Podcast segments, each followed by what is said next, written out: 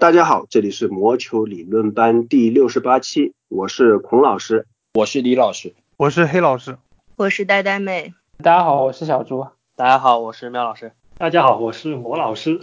今天我们要聊什么呢？棒球的部分，我们要聊的是坏消息，坏消息，坏消息，坏消息，坏消息，基本上看着都像是坏消息。冰球方面呢，我们讲的是，虽然好像没有特别的好，但是跟棒球来说，可以算是一些好消息了，以及一些技术性方面的问题，再加上承接上一期我们挖的坑，苏联与西方冰球争霸史的第二弹，而橄榄球方面也是续接上一期的连载，我们来盘点一下今年 NFL 选秀。那节目从坏消息开始，哪些坏消息？第一个坏消息，名人堂仪式，每年选出来名人堂都会在 Cooperstown 举行一个盛大隆重的进堂仪式。这个仪式当然因为旅行的禁令啊，人员聚集的禁令啊，没办法办了，取消。原定今年进堂的 Derek Jeter、Larry Walker 以及通过老兵委员会选进去的红雀民宿 Ted Simmons，以及我们理论班在节目里面以故事会形式重点介绍他的事迹的 MLBPA 球员工会的奠基人 Marvin。Miller 今年都办不了进名人堂的仪式了。另外一件被取消的事情就是 Little League World Series，就是小朋友之间举行的世界性的棒球比赛。它是在美国的 Williamsport 威廉波特这个地方每年举行的决赛。这一个比赛也是七十五年历史以来，除了二战以外第一次取消，也是必然的原因。大人出行都受限制了，你小朋友你还要办比赛，这就更不现实了嘛。相应的原定是在八月二十三日举行的波士顿。红袜和巴尔的摩精英之间的 Little League Classic，这也是近几年开始的一个特殊的系列赛之一，就是组织两支球队到 Williamsport 这个小朋友们打比赛的地方，有两支大联盟球队进行的系列赛，这个系列赛也是取消掉了。接下来一个消息，好像算是个好消息吧，但是好消息其实我们已经嚼烂了。我们之前已经讨论过 MLB 的复赛的各种方案，比如说所有的球队关到亚利桑那，或者说三十支球队拆成两半，十五支球队在亚利桑那。的仙人掌联盟十五支球队在佛罗里达的葡萄园联盟，后来又传出来一个说法，是不是再加一个地方，除了佛州和亚利桑那州以外，再加个德州？那又冒出来个新的消息，说可能采取十队分区，也即美东和国东凑在一起，美中和国中凑在一起，美西和国西凑在一起，这样彼此之间地理间隔比较近，只是这十个分区之内的球队去打，减少旅行的密度。当然，这个方案你要详细讨论也是可以的，但是理论班的各位老师们已经觉得过去讨论的各。种各样的方案已经实在是有点腻了，而且这样的一个新方案，具体它在操作上有什么难度，有什么好处，其实大家按照之前的课程也可以当做一个自习题来做，所以我们也就不详细说了。这个消息里面相对来说到底怎么分区啊？同时给出了另外一个信息，我觉得更值得关注一点，那就是可能是准备在七月复赛。当然，七月复赛这个说法之前就有，只不过之前可能是一种作为一个保守的估计，最早也只能到七月份了。现在说出来的意意思就是感。觉有点眉目了，更多的是像一种推测的性的数据。当然了，如果说之前是八字没一撇，现在也只是八字有个半撇，所以这一个时间大家听到就好。如果后续有更详细的消息，我们我理论班会为大家继续来带来。下面接着讲坏消息，这个坏消息就比较具体了，因为这一个赛季被新冠搞得乱七八糟，很多事情都要去重新谈。因为整个赛季整个联盟它是由各种各样不同的主体组成的，大联盟、各支球队、球员工会等等，尤其是大联盟和球员。工会之间，他们有劳资协议，但是劳资协议是基于一个赛季正常进行的情况下去签订的。如果赛季变得不知道是什么样子，球员工会和大联盟劳资双方之间肯定有些事情要去重新谈，去怎么办？我们之前已经讨论过了，像工资的延付问题，像球员工龄的计算问题，我们都详尽的分析过，双方也是达成了一个合议。而当时呢，有一个事情我们也是讨论过的，就是关于选秀方面，大联盟和小联盟之间，它是大联盟和球员工会之间是商量好了。今年这个赛季选秀还是照办，时间会推迟一点，然后选秀的轮次从往年的四十轮缩减到只有五轮。那如果有球员他没有在这五轮选上，他想以 undrafted 就是落选球员身份与球队签约怎么办呢？当然也是可以的，但是球队最多只能给这样的球员两万美元的签约金啊，这先生简直是白菜价了。因为过去落选球员他最多还能拿到十二点五万美元的签约金，那你在选秀只有五轮的情况下，有很多非常好的球员，他如果想要在现在进入职棒，他只能以落选球员身份进来，他只能拿到两万美元，砍价砍的实在是太狠了。但是怎么说呢？没办法，因为发生了这么大的变故，球员工会和资方肯定互相之间要有一些妥协，寻找一个大家共同能够接受的方案。那么当时这个方案呢，还是大家给谈成了，只不过呢，当时还留了一个口子，就是任何一方可以增加新的条款或者说条件，然后我们再来谈这个新的条件、新的变化是不是接受。那联盟最近提出来一个新的提议，但是这个提议被球员工会给驳回了。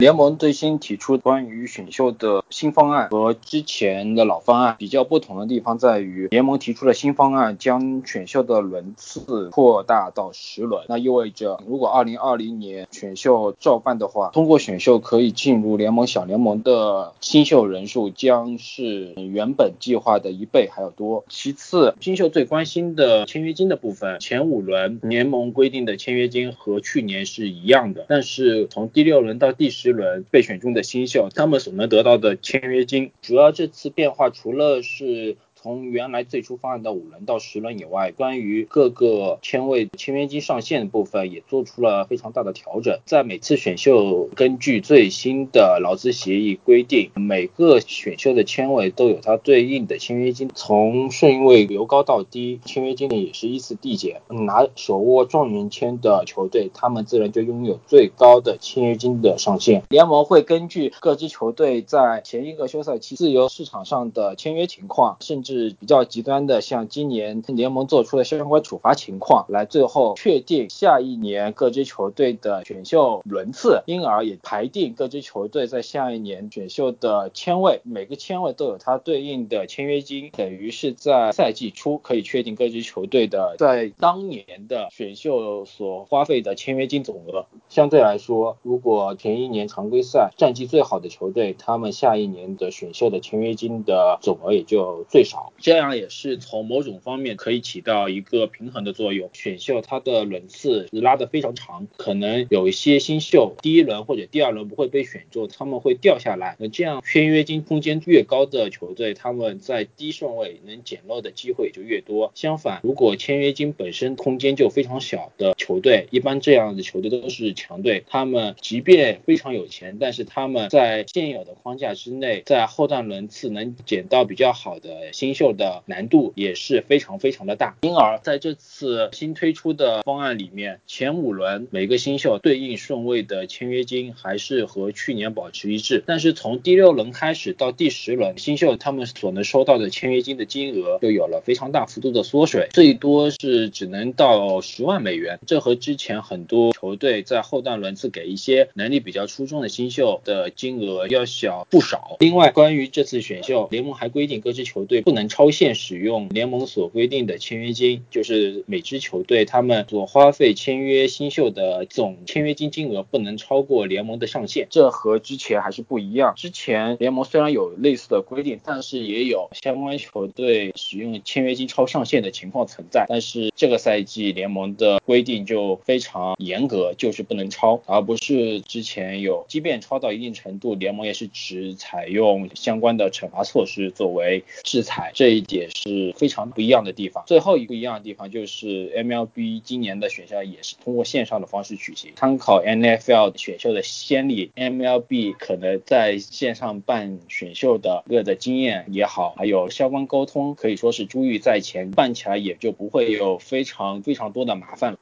对签约金的改动确实对于球员来说不太友好，但是这还不是最惨的。对于落选球员，联盟进一步的规定，每个球队可以给五名落选球员每人最多两万美元的签约金。但是如果在这五名球员之外，你还想再签其他的落选球员，那么签约金就不能超过五千美元。所以说，像之前的这些，包括这些对签约金的压缩，球员工会他是不能够接受。像 MLB 资方他们提出了这样的要求，有一点对球员来说。其实可以说是比较严苛了，而且这个选秀大家其实现在要走的路还有很多，因为虽然说之前包括五轮的方案，现在又有十轮的方案，有限制的方案，联盟还是依然没够能够谈得成功。我觉得一方面资方是由于最近的经济压力，或者说各种方面上有所亏损，所以说想从像大联盟的球员并不好进行进一步的操作，所以说他希望能够从签约金角度入手，能够为自己省下一部分的钱。但是对于 MLB 球员工会来说，这是绝对不可能接受的一个方案，因为虽然说停赛也好，有损失也好，但是这些起码对于一些刚刚通入选秀、进入联盟开始阶段，在小联盟的收入也并不是很高。签约金就是 MLB 球员进入联盟中，他们需要在很长时间内就以这样的一个签约金，以这个为基础生活。所以说，这些对于球员来说确实是很不友好的。选秀的这个规则，其实讨论来讨论去，也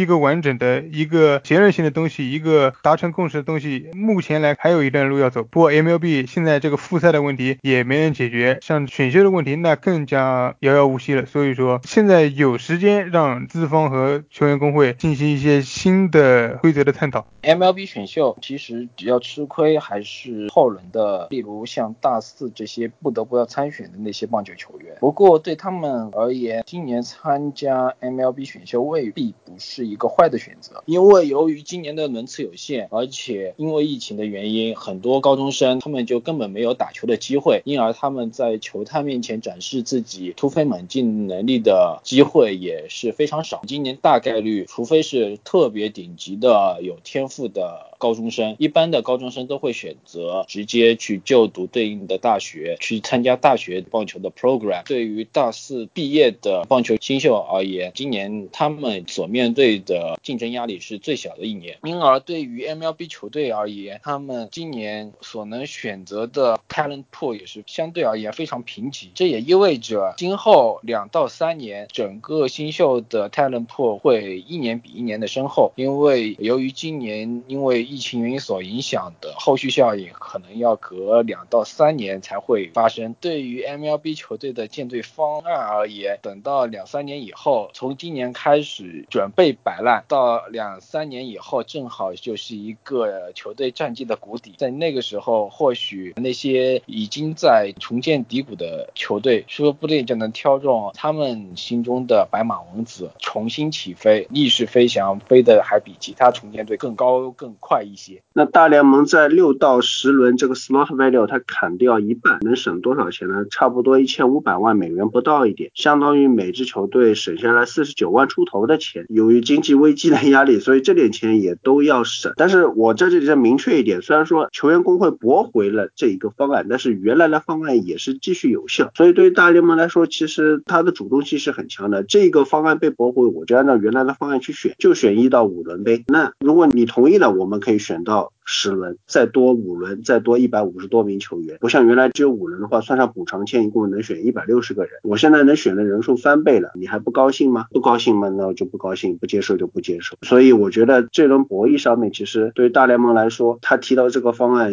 能够得到全员工会通过，他可能他自然也高兴。但是如果不通过，其实不是说大联盟不能接受的一个状况。那么在新冠疫情的情况下，大联盟开源节流，开源自然是复赛，这个还不是一个确定的事情。节流的方面，那确实是现在已经开始在做了，像是减少付给球员的薪水啊，或者从新秀啊，也就是未来的球员身上签约金里面做文章，也有一个群体，大联盟打上了他们的主意，那么就是裁判。那么裁判在大联盟里是怎样的一个存在啊？怎样的一个规模？他们在正常年景下的收入水平是怎么样的呢？我们先来了解一下这方面的基础。一般裁判正常的赛季一年的能拿到薪水普遍在十万元以上，最低的也有十一万美刀，最高到四十三万两千美刀，这已经是最顶级的裁判。这样的裁判，他们不光可以执法常规赛，甚至他们还会承担吹罚季后赛，包括外卡赛、分区赛、冠军赛和最后的世界大赛，他们这样的级别。不过他们的薪资水平和大联盟最底薪的球员相比还是低的。要知道现在大联盟按照最新的劳资条议，大联盟的底薪也有五十六万三千五百美元，因而从才艺来说，裁判工会和球员工会来比，那就是一个弱势群体。而且大家都知道，大联盟曾经因为劳资协议谈崩以后停摆罢工过，但是一九九九年时候，裁判工会也是因为他们薪资的原因和大联盟翻脸，结果大联盟发觉你们想跟我翻脸，那我直接呃你们这些跟我翻脸的裁判我全部不要了，立刻又找了一批新的裁判上来，所以裁判那一次的疑似潜在的罢工行为就没有成功，这也导致了从议价能力来看，裁判的议价能力和球员相比那是少了很多，毕竟联盟大家花钱来看棒球比赛也是看球员发挥的，不是看你裁判表现的，一般裁判抢戏的时候是他们犯错的时候，而且即便这次联盟给裁判开出了相关减薪的条件，但是裁裁判队伍内部还是出现了两种声音，一种声音是认为不可忍受，要跟联盟吵个说法，但是还有一派裁判觉得要息事宁人，毕竟疫情期间能有这点薪水还是很不错的了，不至于要去街上吃西北风。而且现在随着之前我们节目也讨论过，电子裁判已经开始在独立联盟使用，下个赛季或这个赛季开始就要在小联盟里面试行。显然裁判们也感觉到自己的范围马上就要不保，所以从未来的大趋势来看，裁判和联盟的议价能力显然是越来越弱，这也明显突出了在大联盟整个的运作体系当中，裁判相对于球员来说还是比较弱势的一个团体。只不过这个团体之前一直没有受到外界的广泛关注。那在我们节目录制当天啊，根据 USA Today 的消息，裁判最后是同意接受百分之三十的减薪。考虑到所有的裁判一年他赚的钱大概在三千七八百万左右，这百分之三十的减薪，也就是大概削减了一千多万的支出。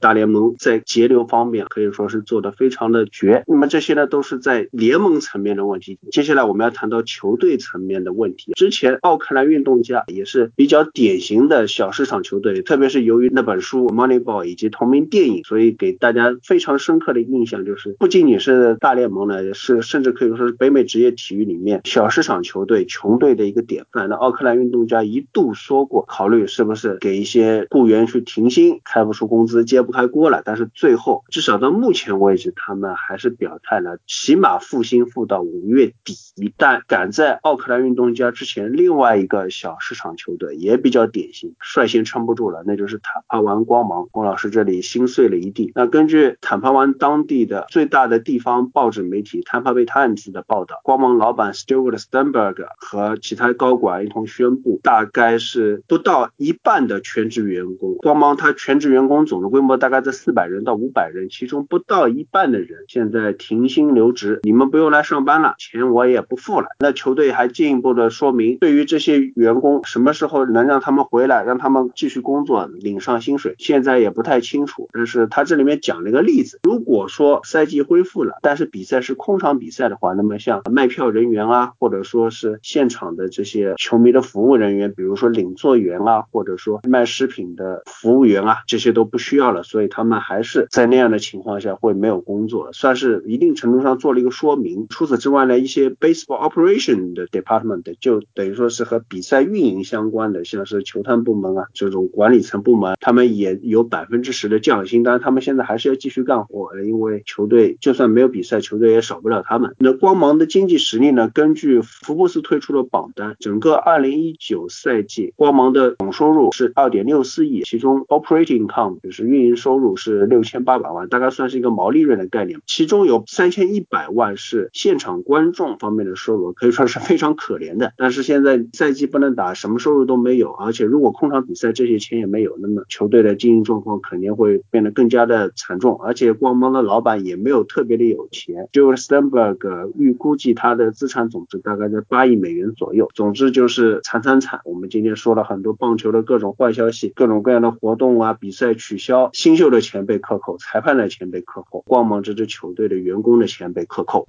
虽然在球迷印象当中，经常会听到说运动家光芒怎么穷怎么揭不开锅。但是其实 MLB 去年应该是只有马林鱼是亏钱的，其他这些小本生意也还是可以维持下去。但是 NHL 的情况就更加的不乐观了。看一下去年的话，有多支球队都是在亏损的状态，特别是像亚利桑那胶囊以及佛罗里达美洲豹，这个是常年入不敷出的球队。特别是像胶囊，因为一直战绩也不太好，这样的话球迷也是来的越来越少。这两支球队也是常年在 NHL 的上座率上也是非常靠后的两支球队。如果看一下 NHL 的历史的话，有很多的球队搬家或者是直接关门的情况，绝大多数都是和钱有关的。虽然说现在我们觉得一支球队关门离我们还很远，但是回想一下，在三十年代大萧条期间，当时就有五支 NHL 球队关门或者是搬家。比较惨的是。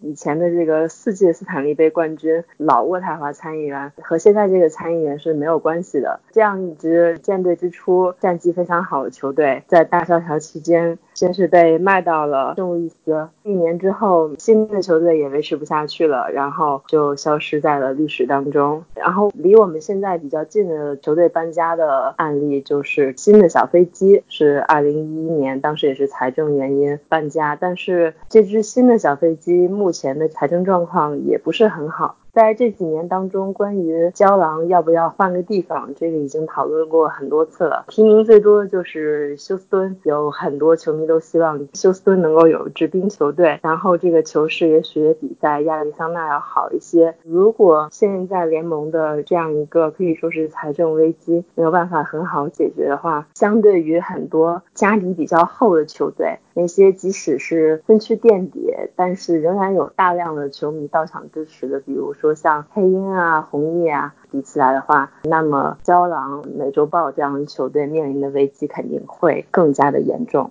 那 NHL 面临着非常巨大的财政危机，所以这个联盟也有很强烈的动力啊，想要尽快的去复赛，复赛了才能有钱赚，多少能够挽回一下损失。那么我们之前已经讨论过很多次了，尤其是在第一次，吴老师他就提出来一个很尖刻的问题：复赛怎么复赛？常规赛赛季终止的时候，有些比赛多的球队打了七十一场，有些比赛少的球队打了六十八场，你剩下来的这十一场到十四场比赛的差距，你怎么去填补？如果你把它全部都比完的话，是不现实的，因为有旅行上面的限制啊。但是如果你不把这些东西比完，你怎么决定常规赛的先后顺序？季后赛怎么开展？这可以说是一个灵魂拷问级别的难题。但是呢，最近有消息说，联盟决定采取一种变通的方法来规避掉常规赛没有打干净的问题。这个方法是什么呢？扩招。就由于常规赛现在也是很难再进行下去了，因为之前呢休息了这么长时间，然后再把各个球队拉下来，把常规赛按照原来的计划进行，应该是有点不切实际的。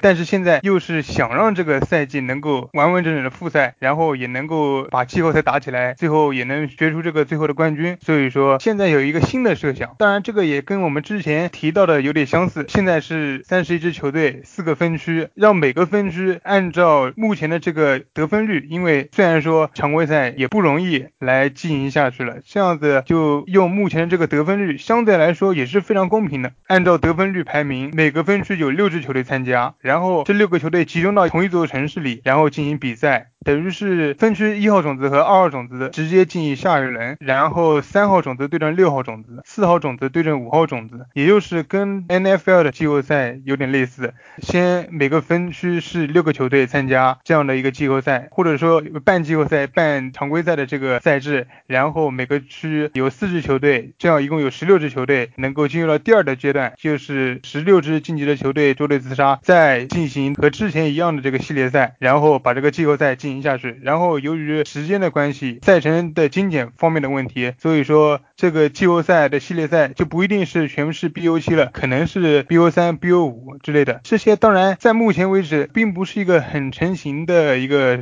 结论。不过这个设想的话，一方面是能够解决到目前现在这个呃，如何在希望把这个常规赛能够顺利进行下去的情况下，给那些本来在季后赛边缘进行挣扎，或者说有机会进入季后赛的球队，让他们有机会能够进行到一个季后赛的争夺当中。而且由于到了后面的话，像这个如果是 BO 三、BO 五这样的场数更少，这样子也是会让弱势的一方有爆冷的机会，也让这个季后赛变得更加的刺激激烈。那么按照目前的得分率啊，也就是一个球队他实际得分除以他能够得到的最大分数，也就是场次数的两倍，能够进入季后赛的二十四支球队分别是大西洋分区棕熊、闪电、枫叶、美洲虎、加拿大人、军刀。直接被淘汰掉的球队是参议员和红翼，而大都会分区是首都人、飞人、企鹅、飓风、岛人、蓝衣。被淘汰掉的是游骑兵和魔鬼。中部分区蓝调、雪崩、星、掠夺者、喷气机、狂野。被淘汰的是黑鹰。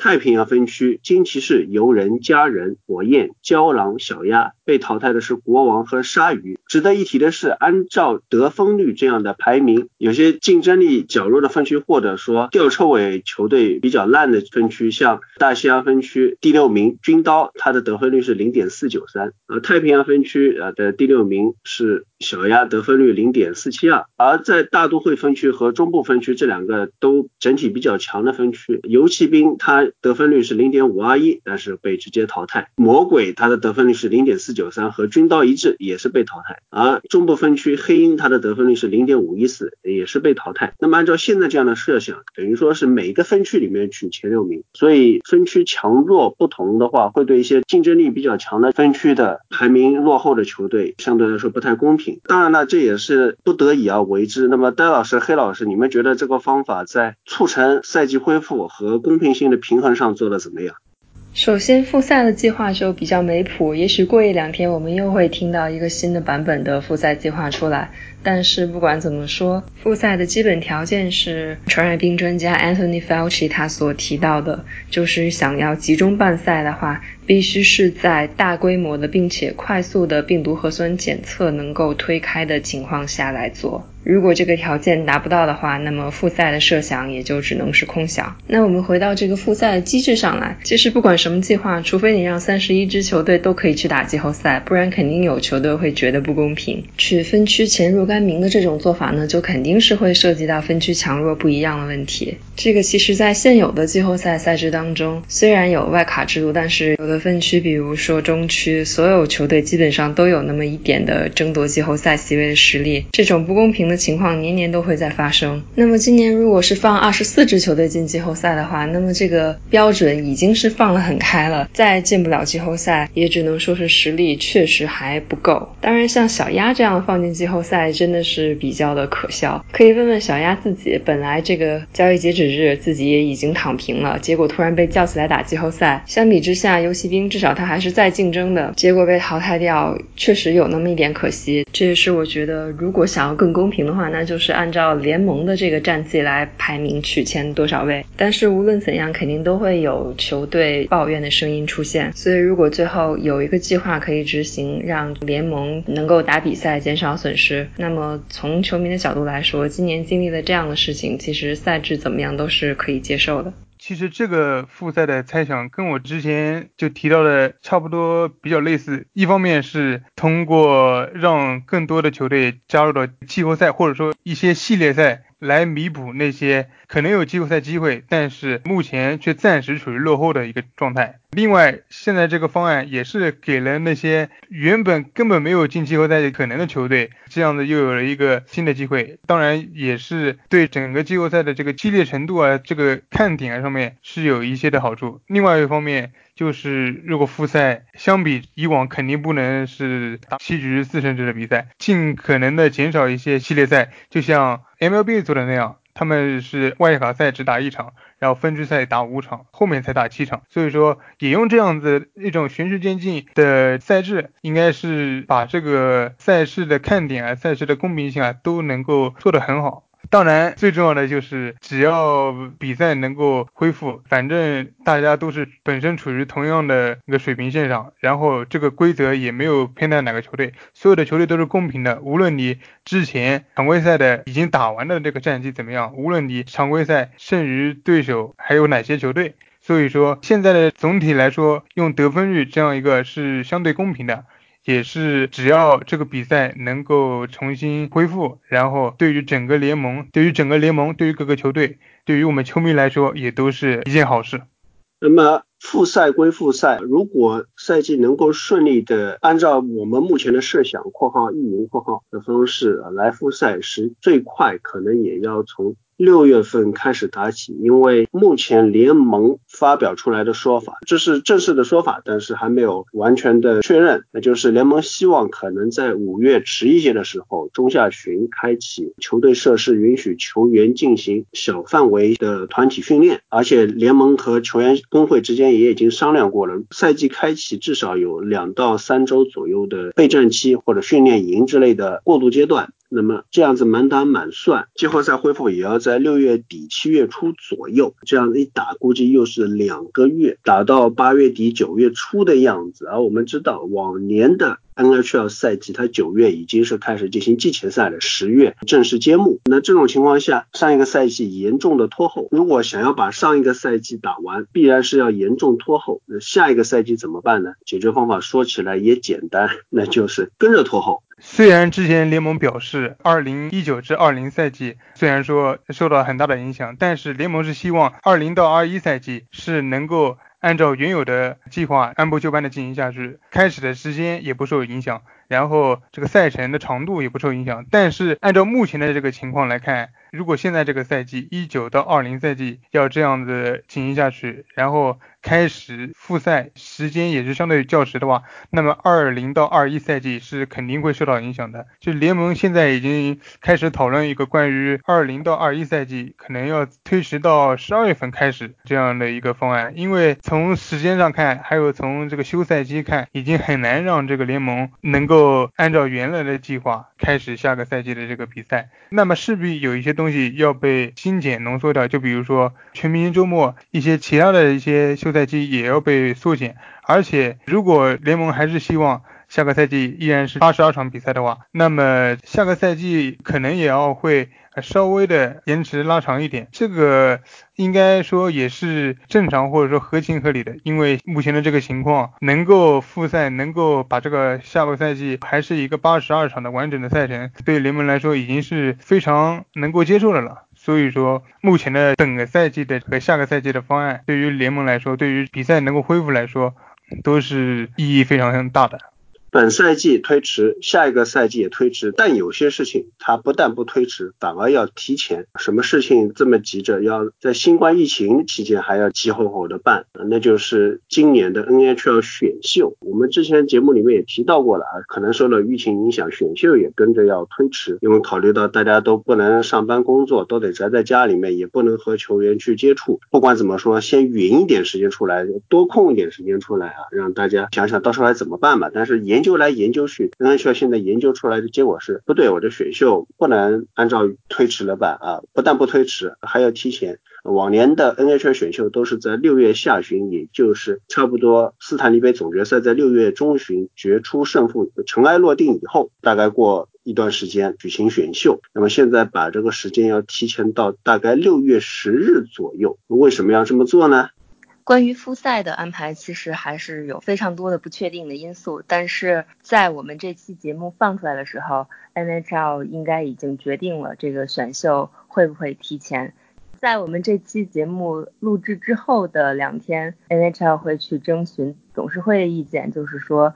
要不要把选秀提早到比往年更早的时间段。目前来看，这个可能性是非常的大的。联盟为什么会做出这样的决定呢？现在一个非常明显的情况就是联盟必须出来找一点存在感了。为什么这么说？因为最近一段时间几乎都没有什么和冰球有关的消息。然后这项运动如果再不搞点什么事情出来，再过几个月，等到比赛终于可以开打的时候，说不定已经被大家遗忘了。看一下最近 NFL 正好是休赛期，然后选秀也是在线上办了，有很多的关注度。然后 MLB 的话是赛季还没有开始，所以关于怎么开始这个赛季的话，也有很多的讨论度。倒是和 NHL 赛季进程一致的 NBA，虽然不能打比赛，但是最近搞一个 The Last Dance 纪录片出来，可以说是成为了整个体育圈的热议话题。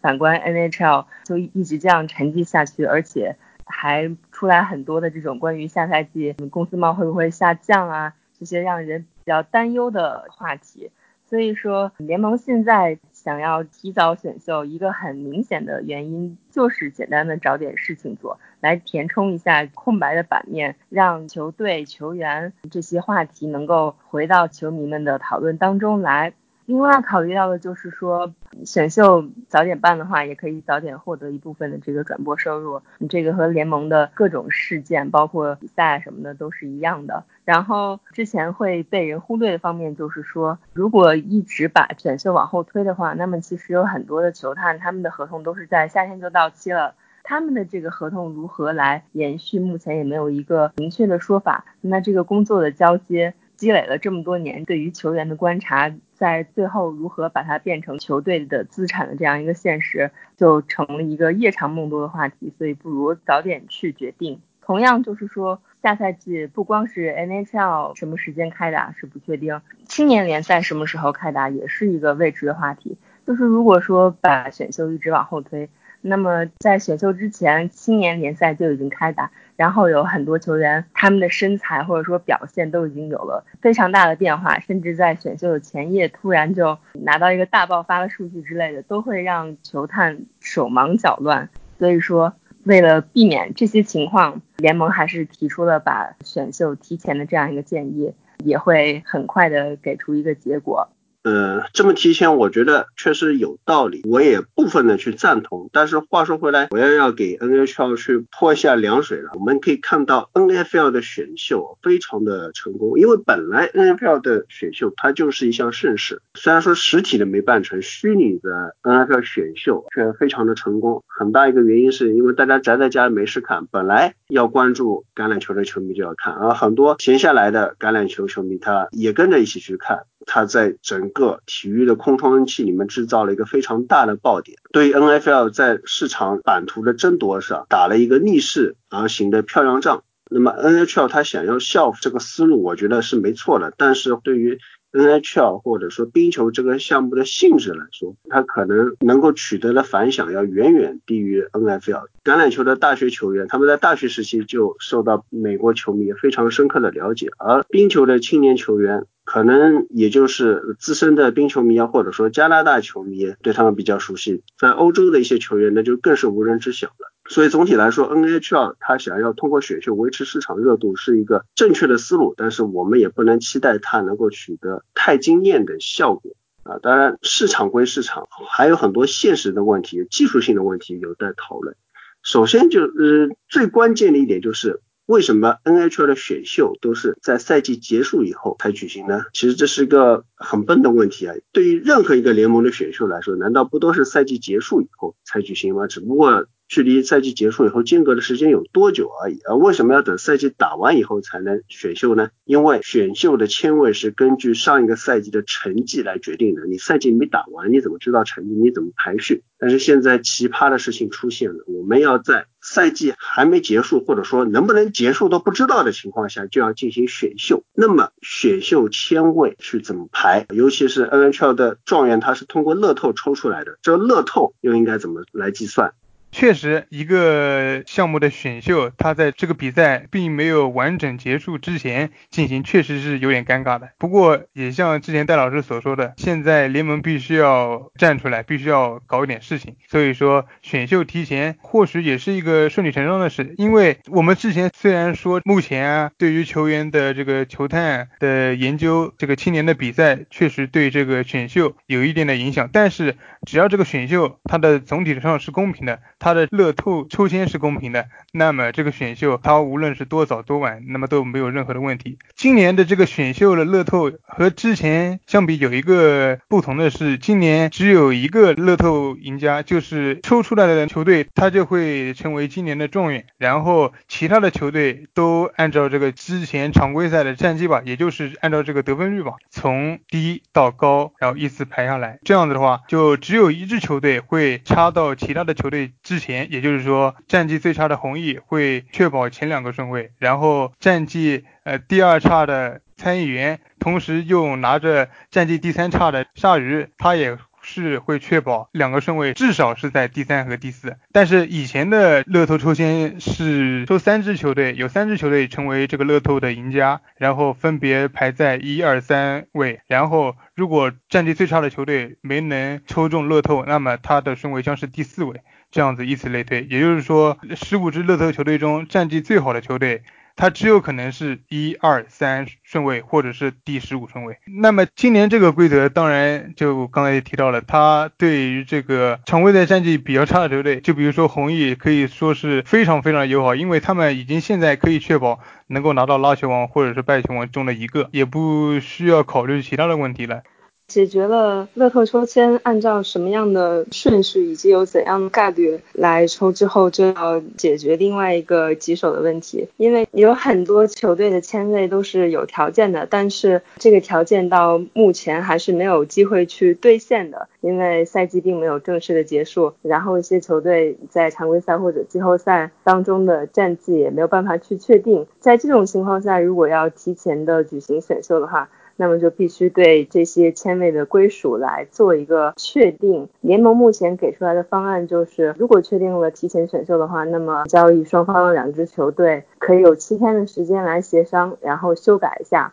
把原先的这种要以常规赛或者季后赛结束为前提的条件来改成现在就可以确定下来的条件。如果双方不能够达成一致的话，那么就接受联盟给出来的一个算是中间调解的方案。今年有相当数量的签位确定下来，来保证这个选秀的正常的运行。但是不管怎么说，到最后选秀在赛季结束之前开始，还是一个听起来就很不靠谱的事情。选秀肯定是为了球队的未来在做打算，但是球队当下这个赛季有没有达成目标，或者对于几支特定的球队来说，就是他们最后能不能够拿到今年斯坦利杯这样一个结果不确定的情况下，那么他们完全不知道下一步还要不要继续做一些，比如说用选秀权来换集战力，或者是换薪资空间这样的操作，然后就等于这种没有明确目标的去做一些。估计球队方面也不敢做很多就是冒险的大的动作，这样的话也可能会让整个选秀过程缺乏看点。但是不管怎么说，整个联盟已经太长时间没有新的消息出来了，个人还是觉得选秀提前的话，那么对于全联盟所有球队来讲，总体还是一个大家会面临一个公平的状态，选的合适也好，这个不合适也罢，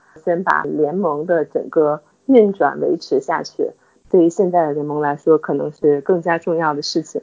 那么好，接下来进入到我们本期的冰球故事会环节。上一期我们谈论了苏联冰球最初的发展，那么时间推动到了六七十年代。那么在我们讲六七十年代的冰球之前呢，我们还是要谈一谈当时的世界大事的背景啊。美苏冷战啊，可以说是整个过程当中矛盾最剧烈的啊，也是最有可能把冷战变成热战的事件，就是古巴导弹危机。为什么是古巴呢？因为美国和苏联。他们都玩起了核武器啊，也有导弹，但是那个时候的导弹存在一个射程上的问题。而美国因为欧洲有一帮小弟，所以美国可以把导弹架在欧洲，嗖一下就能射到莫斯科。这就像冰球里面的强打啊，美国队堵在苏联队门口啊，一直强打，那一直强打一直爽。苏联肯定是觉得这个不行，我们太被动了，我们也要把导弹能够架到打得到美国人的地方去。那怎么办呢？苏联在美洲有个小兄弟古巴，他就。在美国的隔壁，在古巴架的导弹就能够威胁到美国，那美国当然是不能允许这种事情发生了。所以整个过程说起来太复杂，简单结果就是双方进行了撕逼以后，又进行了退让，最后是苏联从古巴撤出了导弹，避免双方造成进一步剧烈的冲突。但也这件事情也对于赫鲁晓夫的威信构成了影响，某种程度上也导致了他最后的下台，然后勃列日涅夫取代他成为了新的苏共中央总书记。在六十年代初，还发生过一件非常大的事情，便是布拉格之春。布拉格之春的主要导火索是在捷克斯洛伐克主张改革派的嗯杜布切克，经过一定的程序成为了捷共的总书记。然后他上任以后就提出要走亲西方的路线，因而他的相关主张遭致了包括苏联在内整个华约体系里相当保守派的一致反对。关于布拉格之春，其实最后做出武装干涉决定的不光是。苏联本身，而是华约。而且在第一波进入布拉格的部队里面，苏联的部队只是占相当少的部分。嗯，其他的华约成员国，例如东德、保加利亚，他们在这个整个军事行动中当中也是出了非常大的力量。在赫鲁晓夫任上，其实他是以苏共二十大的所谓秘密报告作为基础诞生，然后又是通过可以说相当不那么光彩的手段，然后当上了所谓总书记的位置。因而他是成也阴谋，败也阴。谋。他在政治生涯的最后阶段，也是被他曾经信任的接班人勃列日涅夫被搞下了台。值得一提的是，在六七十年代，也是苏联所谓最风光的时候。那个时候，美国因为种种原因，然后国力在慢慢的走下坡路，而苏联凭借着嗯相对不管是科技方面、军事方面，还有政治方面力量的增长，然后在国际政治舞台上面逐渐的找到了优势。因而可以说，在六十年代，大家大家可以观察到，在世界各个角落，所谓的红色力量在不断的崛起，不光是在亚洲以中俄为核心，还有在中东以阿拉伯复兴党，甚至是在北非还有非。洲的部分，在欧洲的话也呈现出非常强大的左翼势力的抬头。即便在美国，在六十年代也出现过，例如像嬉皮士之类的，他们不能说是左翼组织，但是也是反政府的组织，或者是说对政府进行消极抵抗的力量也逐渐的壮大。而且在六十年代还有一个比较突出的情况，便是世界几个重要的红色国家内部都在抓内鬼，就是二号人物，他们都会察觉出党内。可能存在潜在的反对派，或者是各种各样形式亟待作为革命政党急需铲除的力量。这个情况不光发生在苏联，某种说法是认为是秘密报告后续的影响发酵。波兰、保加利亚、南斯拉夫，包括可以以说之前结共最和谐的三巨头，最后也因为种种的原因爆发出了内斗，这也为后续苏联国事的。衰落呈现了伏笔。当然，在苏联国势最盛的时候，当勃列日涅夫上台，他一方面是趁着国势比较强劲的时候大搞扩张，因而苏联的在六七十年代他们的国力最鼎盛的时候，不光是对外输出革命，也是到处圈地，然后到处凭着优势的国力挑起事端。但其实苏联国内的经济恢复，还有后续的，尤其是轻工业方面的发展，并不是那么尽如人意，这也为后续。苏联的经济状况出现问题，埋下了一定的伏笔。与此同时，美国作为资本主义的灯塔，自然经济发展上面，在民生方面肯定是不遑多让。但他们当时也陷入了非常巨大的问题，这个问题就是越南战争。很多历史的视角形容这个战争都会用一个词“泥潭”来形容，这个词形容非常贴切。因为首先越南它是热带雨林的气候啊，所以在丛林中作战，你时不时一脚就会踏入泥潭里面。另一方面，越南它确实就像一个泥潭一样，对于美国来说构成一个沉重的负担，并不是说美国它没有绝对的实力去把越南问题给摆平，但是美国它很难去把越南这个战争、这个区域性战争升级为一个全面性的战争，它在内部上无法去取得这么一个正当性的理由，这就导致美国在越南的作战总体来说就是一个舔油的态势，而。北越可以直接得到苏联和中国的强力的支援，而且北越整体来说，他们的战斗力、他们的结构和组织也比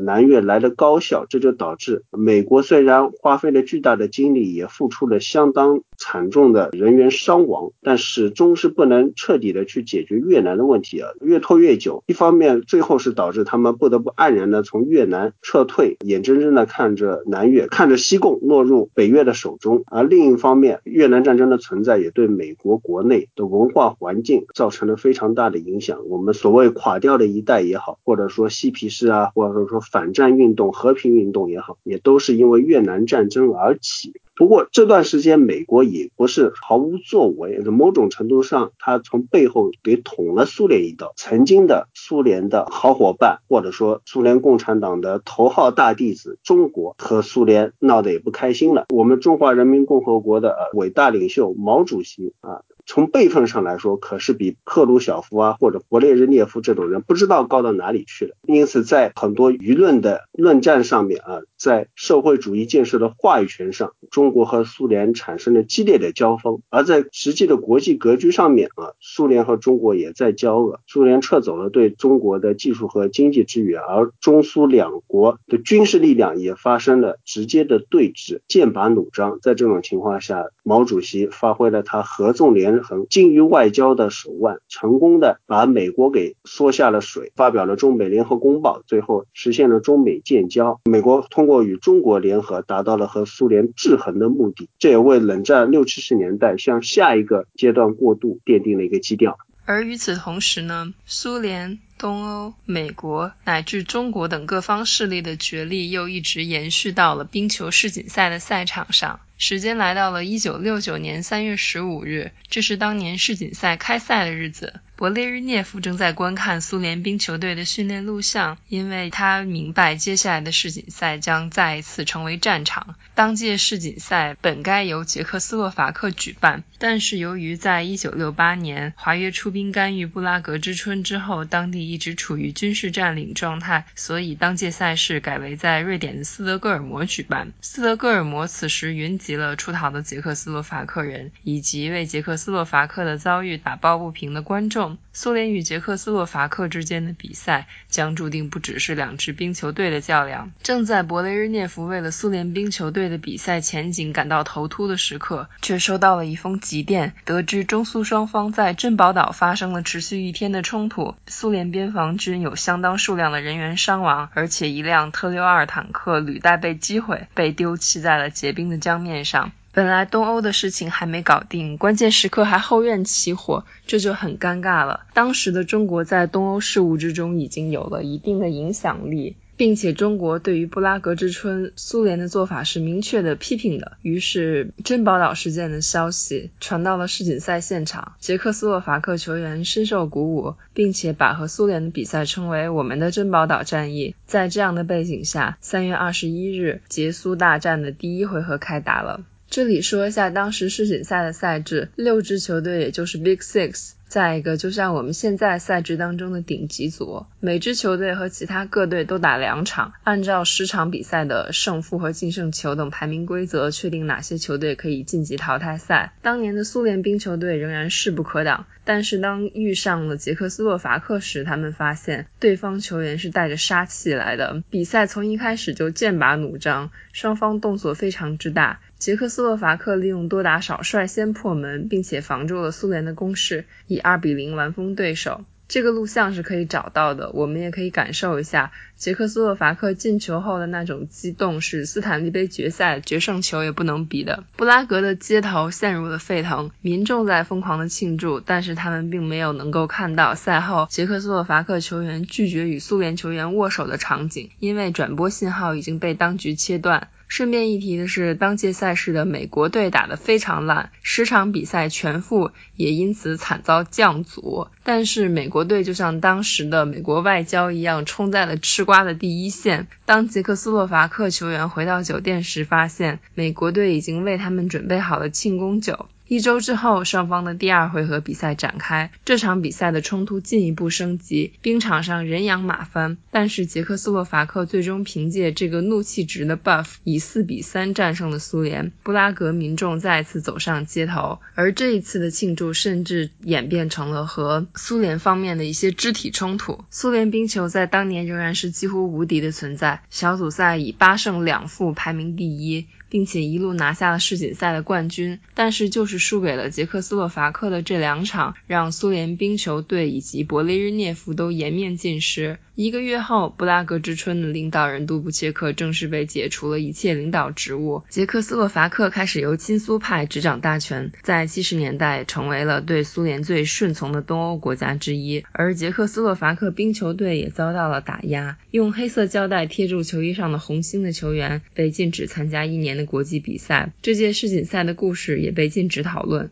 越来越多的捷克斯洛伐克人才逃往国外。一九六九年世锦赛的亲历者，并且入选当届赛事全明星阵容的 Vaclav Nedomansky，在一九七四年经由瑞士逃往多伦多，成为了冷战期间第一个穿越铁幕来到北美打球的球员。此时的他已经过了生涯最为巅峰的阶段，在 WHA 打了三年之后，以自由球员与底特律红翼签约，五年打进了三十八个进球，拿到七十四分，在蓝调和游骑。兵度过了生涯最后一个赛季之后退役，此后 Nedomansky 开始担任教练、球探、顾问等等的工作，包括在维加斯金骑士的前两年。二零一九年，Nedomansky 正式进入了冰球名人堂。下面来到橄榄球环节，承接上一期，继续对二零二零年 NFL 选秀进行盘点。我在盘点之前呢，加一段内容，为理论班反复 Q 的一位四分卫啊，我相信大家听到孔老师这个提示以后，可能。脑子里面已经有这个声音了啊，Andy Dalton，朱老师在讲四分卫的时候很喜欢拿来做参照系的这么一位四分卫，在休赛期呢，他终于有动向了，猛虎将他给裁掉，然后他被牛仔给签了下来。那对于这一个动向呢，我们也要做一个补充的点评。没错，Andy Dalton 他一年七百万是吧？去到了牛仔打替补，出乎很多人的意料，因为很多预测会觉得他可能更容易去到一些像美洲。周虎、野马、爱国者这样的能给他提供首发机会的球队，其实我也觉得对于他来说，虽然他球员本人他在加入牛仔后，当然会说一些，我觉得牛仔是我最好的目的地，为什么要去牛仔？能学到很多东西，可能会对我的职业生涯有很大的帮助，可能提供一个转折点的机会，怎么怎么样，能尽全力为球队帮助球队取得胜利这样一些话。但是我依然觉得，可能牛仔对他来说，并不是一个能给他提供最多上场机。会的一个目的地，就因为 Dak Prescott 他之前也多次提到，他上赛季的进步非常大。然后其实从数据上来看，我们先对比一下两个四分位，从高阶数据和普通数据上来看，Dak Prescott 相比 Andy Dalton 几乎差不多，但是呢，总体来说可能稍微有一点优势。所以说整体来说，这两个四分位其实都具备带领牛仔在赛季中取得成功的这个能力。看 Andy Dalton 他的特点呢，嗯，之前对于他的赞誉会比较多，因为跟 Eli Manning 比较的话，我看最近各种球迷朋友他们好像对对不知道是不是因为理论班造势的原因啊，对安迪· n 的印象都非常不错啊，尤其是爱国者球迷都非常期待安迪· n 加入爱国者。大家之前安迪· n 没有签的时候，很多球迷也都觉得他可能是自由市场上最好的球员，可能超过 Winston，超过 Newton。其实安迪· n 他的一个履历是比较有说服力的，就这样的观点，我觉得是没有问题的。他在一到一五年连续五年带领辛辛那提猛虎打进季后赛，所以说今年其实，在 Joe Burrow 选中前一番媒体热炒，猛虎队是一支不成功的球队，对我觉得。某种意义上来说是有失偏颇的啊，这样的评价。其实孟虎在过去五年在美北这样激烈的竞争下，我们知道乌鸦和钢人是两支非常传统强势的球队，能在这样一个分区连续五年打进季后赛，我觉得是非常大的成就。所以说，Andy Dalton 他是一个 winning quarterback，他是一个有能力取胜的，生涯七十胜六十一负，百分之六十二的传球命中率，两百零四个打正，一百一十八个超节，八十七点五的传球评分，就可以说他的一个生涯是非常过硬的先发四分卫的水平。所以对牛仔来说，我之前说过，对于强队来说，说替补。四分位的价值可能高于甚至很多首发位置，因为四分位的影响太大。但你替补四分位能上场，他就是一个先发，所以他就是一个先发四分位的价值。替补四分位这个保险的价值是非常高的。对于牛仔这样一支强队，甚至还是立足于争冠目标的这样一支球队来说，加入 Andy Dalton 这样一个又有季后赛经验、有丰富的赢球经验，同时执行能力非常强，他是可能是联盟最好的几个 Game Manager 之一。同时他又有一些 Leadership 这样一个球员，这样一个先发 Caliber 的四分位加入，我觉得对于牛仔来说是有百利啊无一害的。当然，他对于 Dak Prescott 首发位置的威胁，如果两个人都健康的情况下，我刚才提到可能是可以忽略不计的，因为 Dak Prescott 更年轻，Dak Prescott 可能现在实力上或者是更多的是一个牛仔锁定先发的一个未来的领军人物。所以说，Andy Dalton，我觉得对他个人来说，牛仔并不是一个特别好选择。对牛仔来说，这样一个价码拿下这样一个大保险，从数据上看完全可以替代 Dak Prescott 作用的这样一个四分卫，非常好操作。对于其他球队来说，美洲虎之前锁定了格兰德明许、小胡子是先发，爱国者可能对于 Stadium 的信任和评价可能高于外界预期，包括野马锁定朱 Lock，我觉得这些球队没有选择 Dalton 也是可以理解的。新赛季牛仔还是国东一支非常乃至国联非常值得期待的一支球队，兵强马壮的，相信 Dalton 的加入能更加的让牛仔在四分卫的配置上可以高枕无忧了吧？对于猛虎来说，自从锁定 Burrow 作为状元签的时候，我觉得 Andy Dalton 离队已经是时间问题了。包括早在 FA 市场打开前，我就觉得 Dalton 可能是包括我们讲伊莱曼宁是不是名人堂四分卫的那一期节目里就提到了 Andy Dalton，他可能是爱国者这个休赛季如果 Tom Brady 离队之后最好的选择，因为我觉得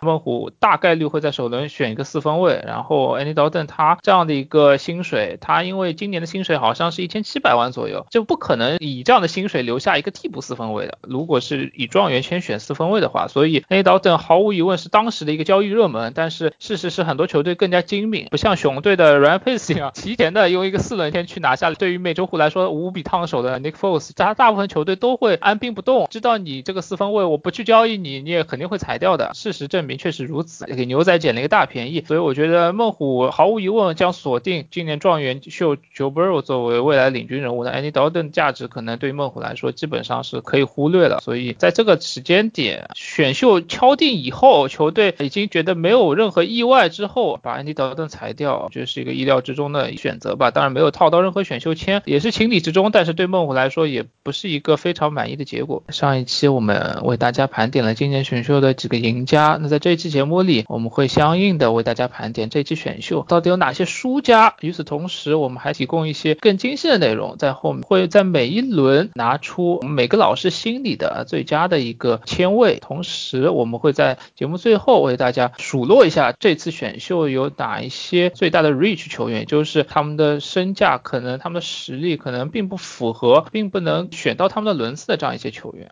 这一届选秀，相信所有人，不管看没看选秀的朋友，不管了不了解选秀的朋友，不管甚至有多关心 NFL 的朋友，都知道一个事实啊，就是绿湾包装工搞砸了，对吧？可以说包装工这这一季选秀啊，让人啼笑皆非。在坐拥 Aaron Rodgers 这样一个可以说是不说这些年表现第一吧，但是两届 NFL MVP、超级碗总冠军，历史上可以说是最具天赋的四分卫之一的情况下，包装工竟然在首轮。选择了 Jordan Love 这样一个四分卫，而且还是用向上交易的方式，而且考虑到绿湾包装工已经连续八年没有在首轮为 Aaron Rodgers 增加任何进攻武器情况下，他们选的第一个进攻球员不是外接手，不是近端锋，不是跑位，竟然是一个四分卫，可以说是包装工成为今年选秀，甚至可以说是 Number One 的一个 topic。不知道两位老师对于包装工这届选秀有一些什么样的看法？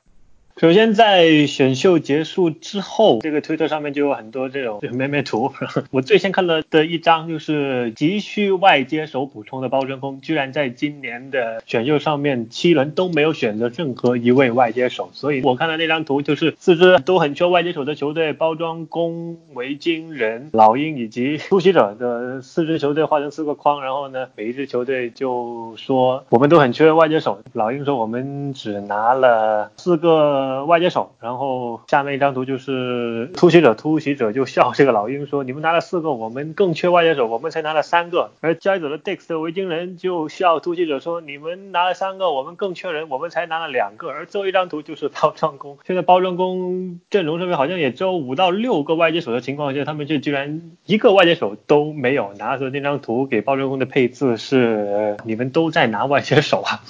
我们先来说一下为什么包装工急需外。外接手吧，因为我们知道，其实，在没了 Nelson 之后，包装工的接球阵容是相当的寒酸，然后现在又没了 Randall Cobb，然后所以基本上上赛季就是靠 Devante Adams 一个人在接，但是除了 Devante Adams 之外呢，我真的不觉得有任何其他球员是可以 step up 去填补以前 Randall Cobb 或者是以前 Nelson 的那种角色吧。像前面这两个赛季偶尔闪光的 Wild Scandaling，上赛季就打回原形了，就是他该是什么样子的就是什么样子。然后除了这位之之外呢？扣上就是 Sam Brown，但我觉得 Sam Brown 上赛季是是好像没打的这样的一个样子，就在 IR 里面。这换句话说，其实现在包装工，假如新赛季是从明天开始的话，包装工的外接手的阵容上面应该只有 Devante Adam，只有刚刚过来的 Delvin Funches。但问题 Delvin Funches 在黑豹打的也很糟糕。而扣掉这两位之外呢，那就是只剩下一八年的落选新秀 Alan Lazar。那问题是，无论是 Alan Lazar 和 Delvin Funches 这两个人都没有办法可以给暴政宫带来稳定的在外接手上面的位置的这样的一个输出。所以在整支球队都在喊着救命，要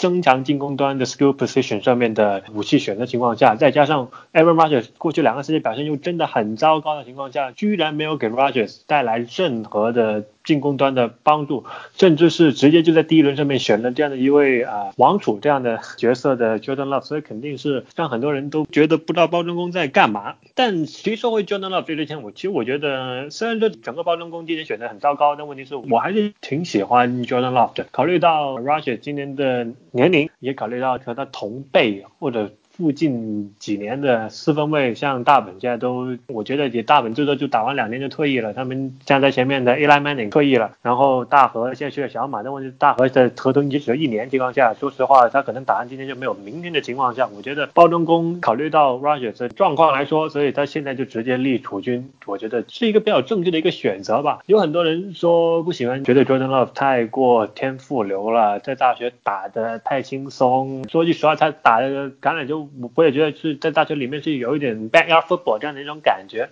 但问题是从我的角度来说，就爆人工敢这样向上跳着来拿 Jordan Love 的话，我觉得也是对 Jordan Love 的一种很高的肯定吧。因为选前有很多的外界对 Jordan Love 的评价都是很极端的，一种是认为他可能就真的可能只能在第三天，但有一种是觉得他可以第一轮或者第二轮就直接被拿下。我觉得爆人工跳上来的最主要的原因是因为他们考虑到 Rogers 合同还在。再加上，假如他们跳上来第一轮拿 Jordan Love 的话，首轮就附带第五年的选项。那么对于 Rogers 在二零年不可能就变板凳的情况下，拿一个他们觉得是未来接班人的人选四分卫来说，那么那个附带的第五年选项，我觉得对于他们未来就会有一个很关键的一个缓冲的时间吧。而另外一个就是有很多人担心 Jordan Love 是一个弱化版的 Josh Allen，在我眼中，我也觉得 Jordan Love 的模板很像 Allen，但是可能某种程度上说，我觉得他打球，他手臂的天赋，再加上他的准度来说，他的天花板可能要比 Josh Allen 要要高一点。因为我们当年 Josh Allen 在 Senior Bowl 上面看到的是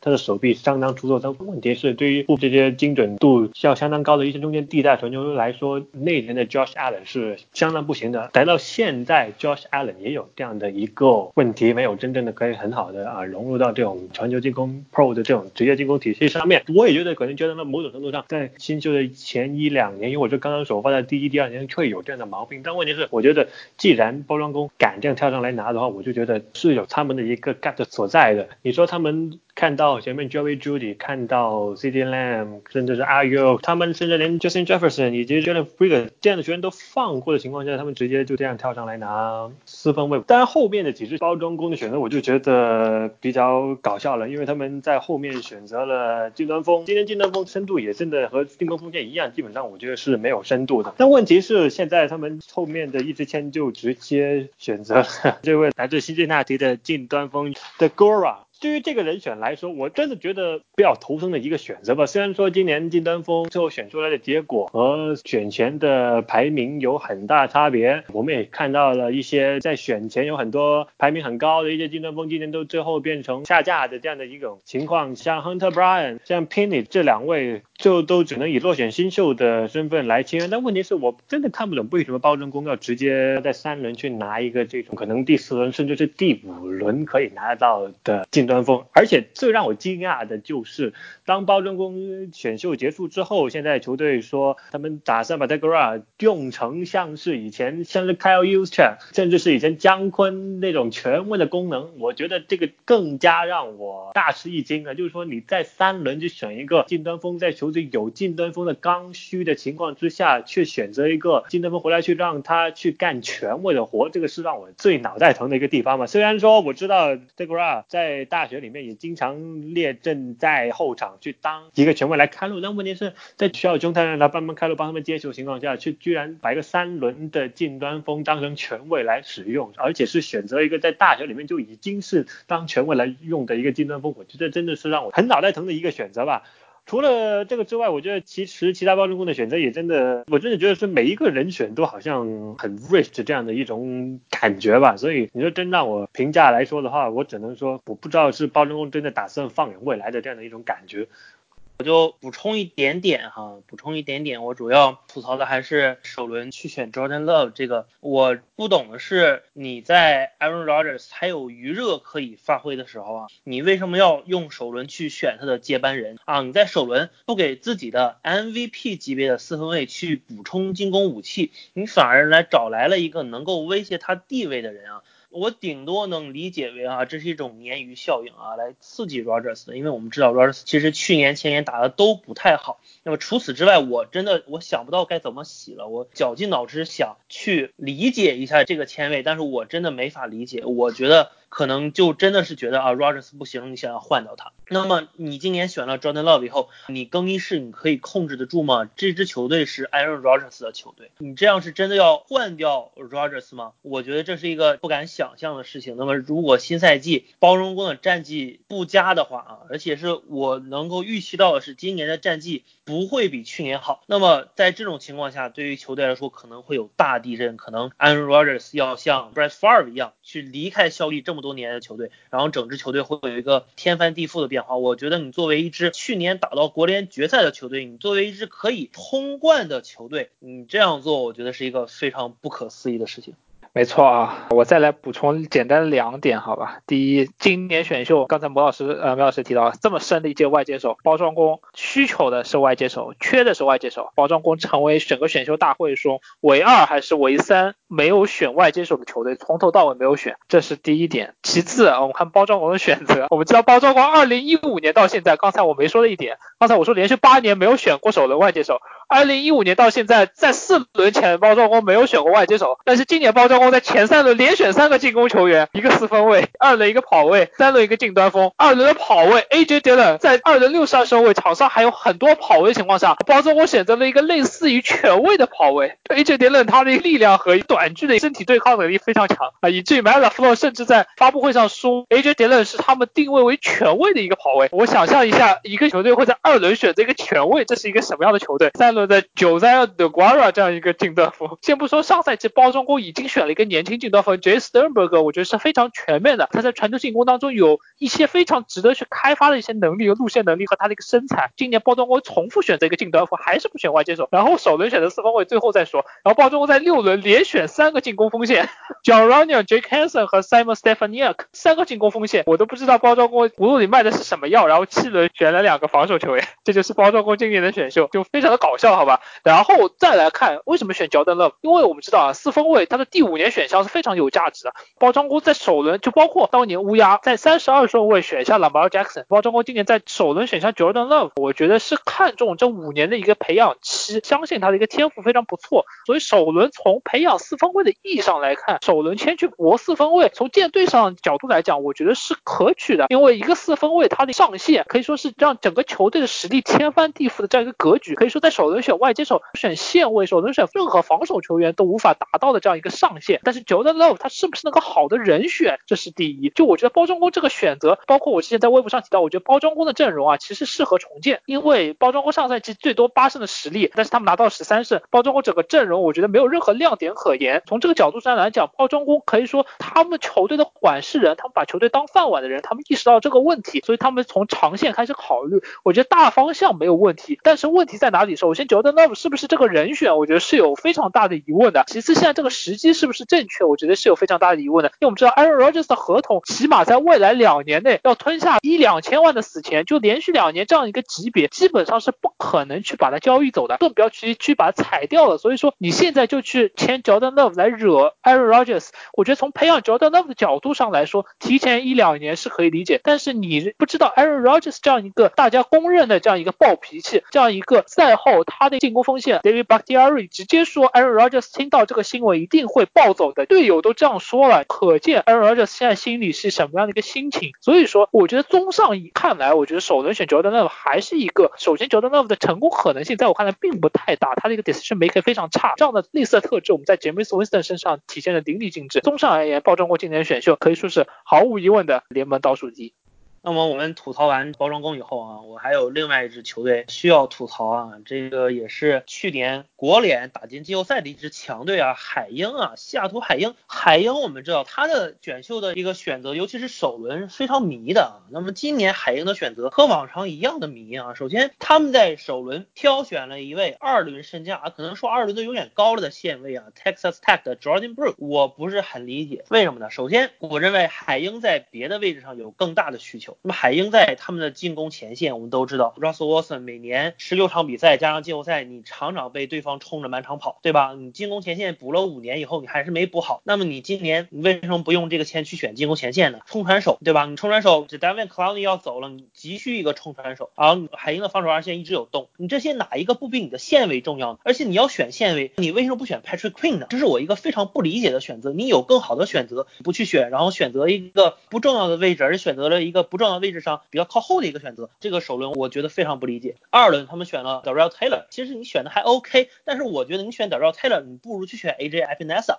那我们再看后来几轮，海鹰一共选了两个冲山手，两个近端锋，一个护锋，一个跑位，然后一个外手，但是六轮的并没有对防守二线进行补强。而我们知道海鹰的防守二线他们是有漏洞的。那么海鹰也需要一个球队的三号外接手，但是他们这个外接手啊，这个 Freddie Swain 啊，他是个六轮秀，天赋是有问题，所以我们看起来，我们说海鹰总体选的非常差嘛，并不是特别差，至少没有包罗工这么差，但是肯定是不太优秀的一次选秀，我觉得也就将将及格，可能都多了。我觉得他们该补的地方，一没有很强力的补强，防守二线根本就没有补啊，进攻前线根本就没有补，反而是他们选了一些比较无关的位置，所以今年海鹰的选秀我并不是很看好。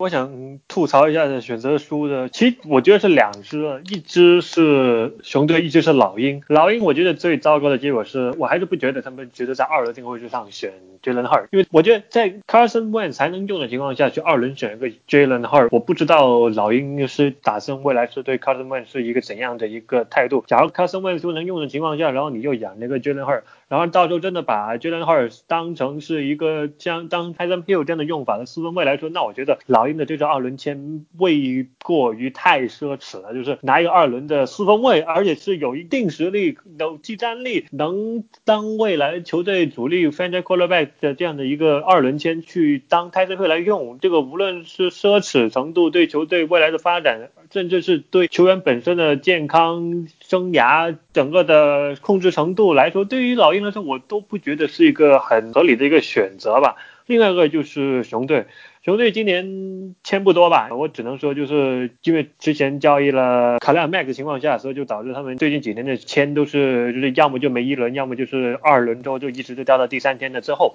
而今年的类似情况也一样，那问题是我还是看不懂他们今年第一支签拿 Cole Kmet 的这个选择，因为我们知道。在选 Kima 之前，熊队已经有九个金端锋了。然后我没有想到是他们在第二轮，他们在今天的第二轮的第一支签上面又选择了一个金端锋。所以当他们选完 Kima 之后，他们在选秀的那一晚上是一共名单上面是有十个近端锋的。假如不是他们送走了 Burton 的话，那么在那个时候熊队甚至是会有十一个近端锋，因为我们知道 Burton 曾经传过球，传传过那个相当著名的 Philly Special，所以我们可以开玩笑的说，Burton 没有走的话，当时选下 Kim 之后，甚至。熊队可以完完全全摆出一个由十一个近端锋所组成的进攻组的阵容摆在场上，在有近端锋的情况下，熊队其实有很多地方都需要补，像二线、像防守锋线内侧，甚至是进攻锋线以及外接手的情况下，他们居然却跑去补一个近端锋，这也是让我很看不清的一种选择吧。但他们第二支签选择还不错了，第二支签选择了 Jalen Johnson，由他的这个脚位，某种程度上说把今年熊队的这个选秀的。呃，总体评分从一个很低的一个地方拉回来一点档次的重点的时候，我还是不觉得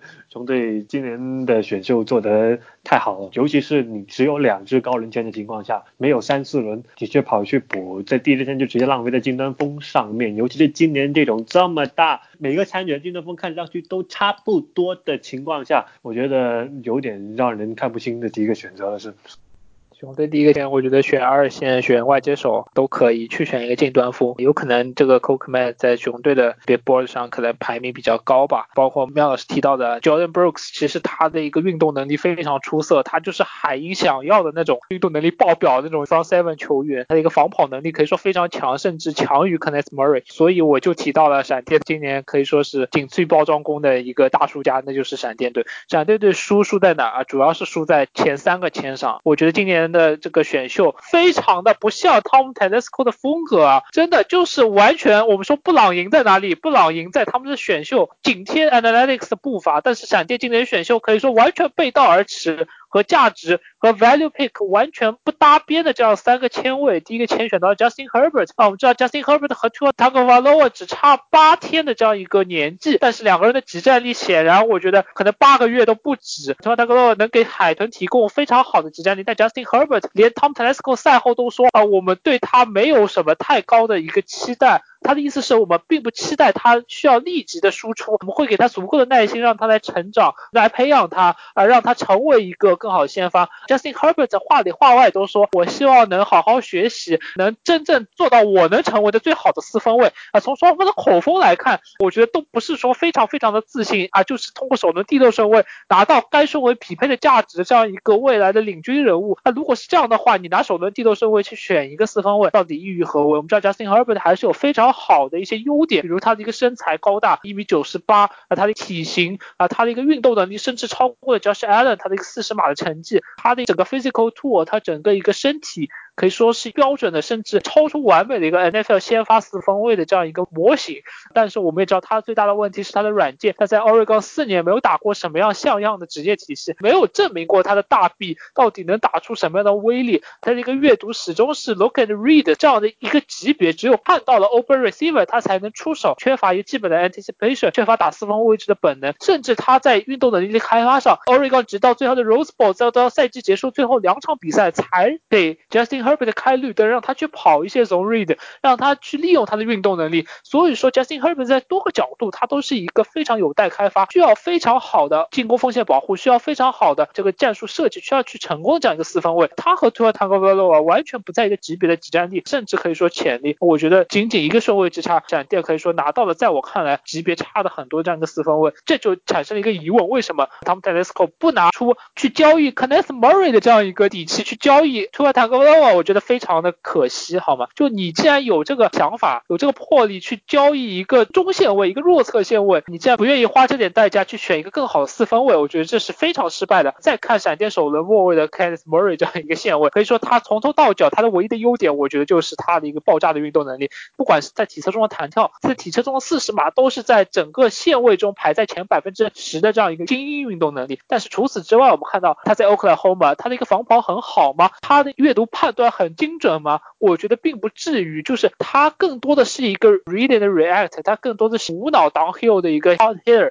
但是很多时候我们看到他的大脑的一个判断，他的一个阅读能力并没有达到一个 NFL 需要的中线位的水平。更更可怕的是，他这整个大学生涯四年，他只有四次 pass break up，他在 zone coverage 中他的表现几乎为零，可以说在生涯这个阶段，他是一个没有防传能力和意识的一个线位。啊，我们知道在首轮选防跑的线位已经是一个价值上的巨大的损失，你还要去选一个像 Kenneth Murray 这样没有防传价值的一个线位。你还要去拿两个前卫，一个二轮，一个三轮，去交易到首轮去选这样一个线位，这样三重打击下，我觉得 Kenneth Murray 应该是整个首轮最差的选择之一，甚至不如刚才 Miles 提到的这个海鹰的 Jordan Brooks。在我看来，Jordan Brooks 一定意义上他是个比 Kenneth Murray 更好的防跑线位。一定意义上来讲，Jordan Love 是比 Kenneth Murray 要好得多的一个选择，因为 Jordan Love 他起码是个四分卫，Jordan Love 起码有百分之五的概率成为下一个 Aaron Rodgers，但是 Kenneth Murray 他没有百分之零点。一的概率成为下一个 Ray Lewis，你知道吗？所以 Kenneth Murray 在我看来是一个非常可能说是甚至比 Justin Herbert 更烂的一个首轮选择，而且他把闪电的二轮前、三轮签都交易走了。我们知道在今年的二轮、三轮有多少好球员，我们在上一期节目和这期节目里都有提到多少好的外接手、多少好的二线都能给闪电提供可能比 Kenneth Murray 更高的挤占力。然后一路跑到四轮，闪电选择了一个跑位，在闪电有 Austin Eckler 休赛季给了他两千五百万的合同，让他成为先发 Number One 跑位的情况下，再有 Justin Jackson。作为 Austin Ekeler 的一个在球队已经两年非常熟悉球队战术体系的这样一个替补跑位的情况下，闪电还是选择了 UCLA 的先发跑位 Josh Kelly 这样一个一个角色。Josh Kelly 可以说他的运动能力也没有说非常出色，这种时候四轮前还去补充一个脚位深度，在我看来也是不可理喻的。整体来看，我们上期节目提提到巨人和布朗，在我看来是前三支签、前四支签都大满贯的球队。今天的前三支签可以说是完全失败，一无是处的这前三支签，基本上锁定了闪电，可以说是今年选秀。前三大输家之一，但是五六七号签，即便选择了两个在我看来非常优秀的外接手，但是如果一支球队的选秀要靠一个五轮秀、七轮秀来撑台面，而你的一二三四轮都没有任何亮点可言的话，那这支球队的选秀，我觉得可以说是失败之极。在闪电这样一个兵强马壮的时刻，在闪电这样一个争冠双口的关键时期，球队在这样一个关键的选秀期拿出这样的结果，我觉得是非常让球迷失望的。唯一的希望就是 Justin Herbert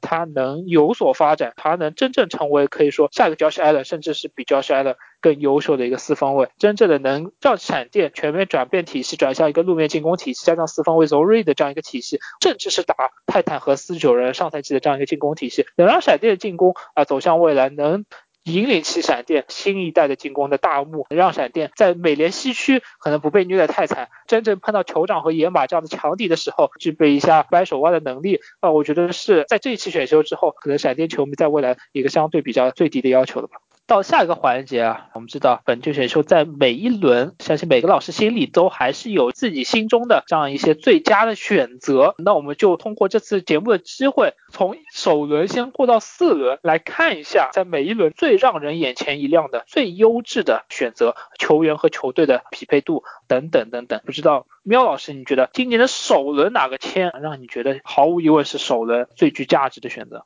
我觉得其实首轮各支球队其实选的都不错，就我们像我们上期节目刚开始就说，各支球队其实都拿到了心目中比较想要的一些选择，但是有些球队呢，他拿到了自己没有期望的一个选择，我觉得这就是更好的了。这里就要说谁呢？CD Lamb 牛仔这个首轮第十七号位啊，出人意料的捡到了 CD Lamb，我觉得牛仔肯定没有想到过，而且牛仔在选的时候，他们可能也没有想要去选择一名外接手，但是 CD Lamb 掉了下来，他们就天上一个馅饼掉。到了面前，我们上次前瞻的时候已经说过了，这个 C Lam 和克拉荷马出品的这个顶级外接手的天赋的外接手啊，居然第三个才被选中啊，居然在 Rocks 后面。我其实想到了突袭者会选 Henry Rocks，但是我没有想到 Lam 会掉出前十五啊。那我们之前说过 Lam 特点啊，出色的一个接球手感，一个顶级的 Run After Catch 能力，他是一个相当相当成熟的球员，他可以即插即用，可以说是牛仔在对 Randall Cobb 离队一次非常恐怖的一个大升级啊。那么牛仔现在坐拥 Murray Cooper、CD Lam、C Elliot 三大。大进攻武器，那么 Dak Prescott 明年会向大家证明啊，他绝对是值得一份大合同的。明年牛仔的进攻将会变得更加恐怖，所以我觉得 CD Lamb 在所有的首轮秀里面，他对球队的增强是非常巨大的。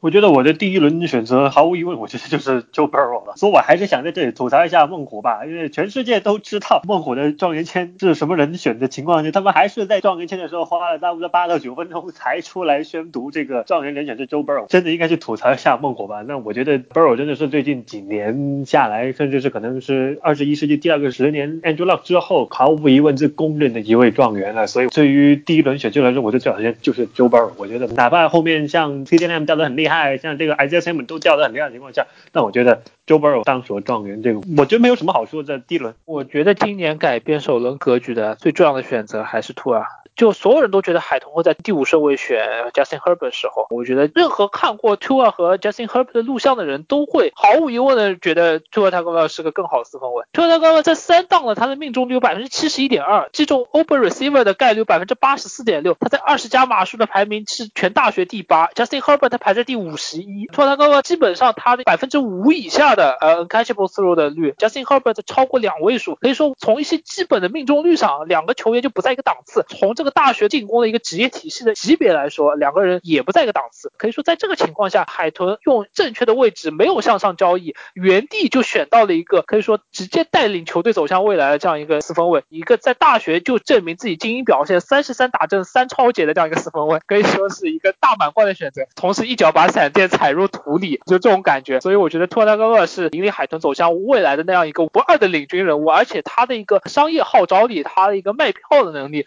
我觉得也是完爆。Justin Herbert，所以我觉得对于海豚来说，在第五顺位拿下球队的未来四分位，球场上最重要的位置，这是其一。其实，只要做出一个正确的选择，我觉得对于海豚来说，这样一个签位让海豚今年选秀保底，只能成为成功，不能成为失败。那来到第二轮，我们知道第二轮还是有很多好的球员，这当中我觉得要做出最好的选择，这样一个讨论是非常的困难的。但不知道喵老师，你觉得第二轮哪个签位让你觉得是最满意的一个选择？其实第二轮比较好讲，第二轮有很多从首轮掉下来的球员，因为首轮末段这些妖魔鬼怪的选择啊，我们也是吐槽了一阵。那么其实二轮有很多人从上面掉下来了，被后面捡到了，这包括巨人这个 Xavier McKinney 啊，包括牛仔拿到 Trevon Day。但是我觉得最大最大的一个 steal 啊，是喷气机拿到 Denzel Mims。我觉得 Denzel Mims 在我心里绝对是一个首轮末端的一个天赋啊。那么他掉到二轮可以理解，但是掉的这么靠后是让我没想到的。我觉得他是完全是可以作为联盟的一个非常合格的一个二号外接手啊，他还有着一个头号外接手的上限。那么喷气机我们知道是从二零一五年之后啊，他们就再没有一个牵马外接手了。我们现在看一下喷气机的阵容啊，没有一个能够拿出手的一个接球点。我觉得可能喷气机所有人里面一个最稳定的接球员可能是 Le'Veon Bell。那么他们在放走了 Robbie Anderson 之后，那么 Sam Darnold 今年肯定是需要一个头号的。传球目标，那么 Denzel m i m 就是 Sam Darnold 最好的一个武器。那么他从一个可以到一支强队做二号外接手，但是现在掉到二轮，他在喷气机作为头号外接手培养，我觉得反而对 m i m 的发展来说是比较好的。那么喷气机也是在二轮去选到了一个一轮就可以选到的球员，我觉得是非常适合球队的需求和球队的发展。